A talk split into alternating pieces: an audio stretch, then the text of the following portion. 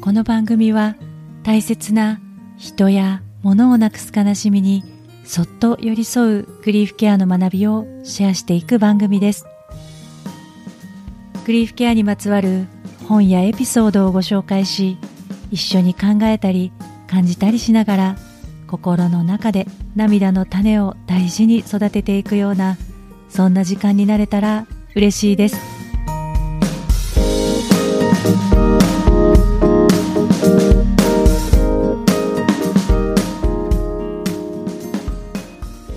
こんにちは。今尾玲子です。2022年が始まりましたね。日本にいると大晦日から元日への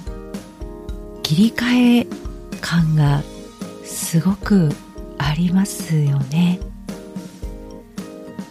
年末は大晦日が何かの締め切りなのかと思うぐらい年末に向けて仕事納めとか大掃除とか新年の準備とかかなりてんやわんやで盛大に動いて元日になったら一気にお正月モードに空気が変わりますよね。大掃除もおせち料理もお正月にゆっくり休みたいなら年末に倍働くべしという何か教訓なのかなと思ったりもするんですけれどもキリスト教文化圏ならクリスマスとか中国や台湾なら春節がそのような節目になってやはり空気の変化はあるんでしょうか。大晦日と元日境目なくつながっている時間のはずなのに除夜の鐘とともに空気がパキッと変わる感じ私は好きですね。うん。いろんなことがあったけれども一旦まっさらにして新しく始めていこうという気持ちにさせてくれる気がします。前回のエピソードで少し書くということについてお話ししましたが私今年の手帳を買ってありましてその手帳には2022年のビジョンを書くページがあるんです。ビジョンというと少し大げさなような気恥ずかしいような感じがあるんですけれども私はその一年どんな風に自分がありたいかを書く習慣があってその手帳のビジョンのページを見つめてうんと年始に考えていたんですけれども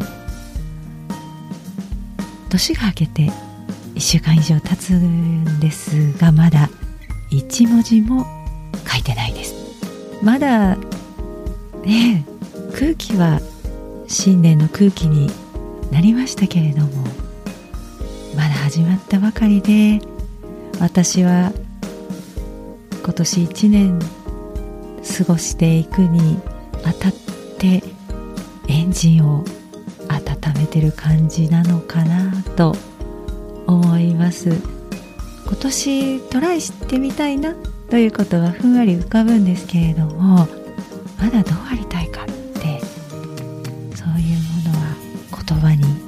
落とし込めない絞り込めない感じがあります。私が持っている手帳はそのビジョンを書くページの隣に1年後には振り返りをかけるようにもなっているので余計に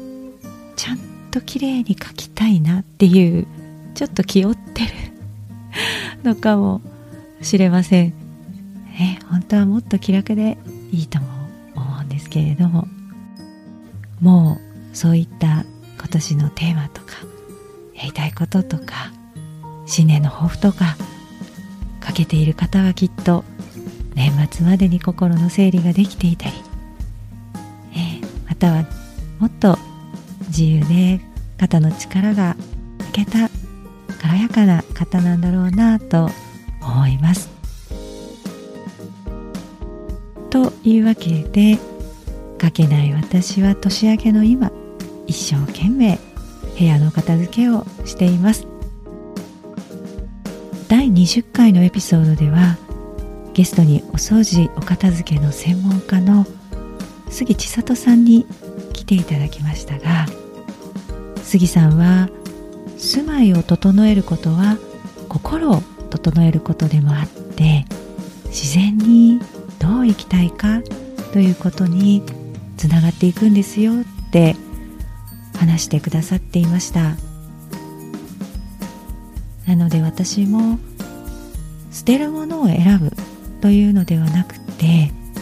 これからの暮らしに残したいものを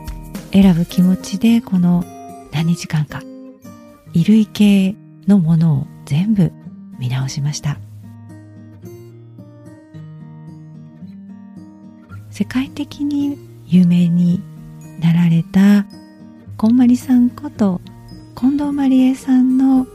お片付けの方法の本を私は昔から愛読していたのでそのこんまりさんの手順で衣類関係をトップスボトムス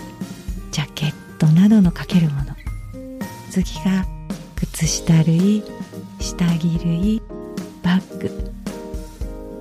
マフラーなどの小物類浴衣や水着などのイベントの靴というそれぞれのもののカテゴリーごとにときめくものやほっと自然で自分がいられるものを厳選していきました。そうしたら45リットルの袋6つ分のものにお役目を終えてもらうことになりました。そして物が減ったクローゼットは開けた時の気持ちよさがもう全然違うんですね、うん、その気持ちよさを実感しましたしまだ衣類が終わっただけなので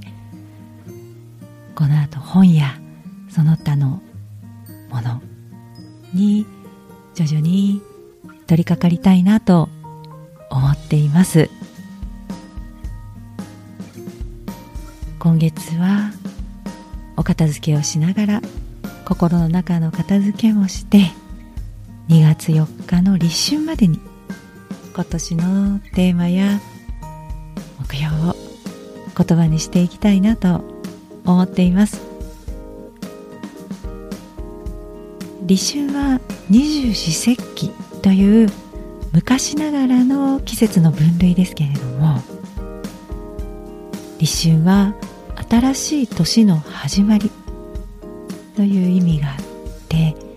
今でいう元旦で立春の前日の節分は大晦日のような大事な日だったそうです。もしまだ心にかかることがあって新しい年を始める気持ちになれないなという方がもしいらっしゃったら慌てることなく時間をかけてモヤモヤを書き出したり部屋のお片付けをしたりしながら今年やってみたいことや逆にもうやめたいことを考えるのもいいかもしれません。そんな風に一緒にゆっくり立春を目指していただけたら嬉しいなと思います。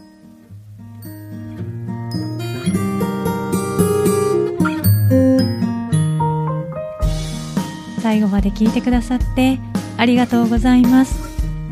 感想やメッセージは番組欄にあるフォームからぜひシェアしてください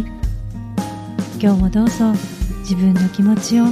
大切にお過ごしくださいそれではまた。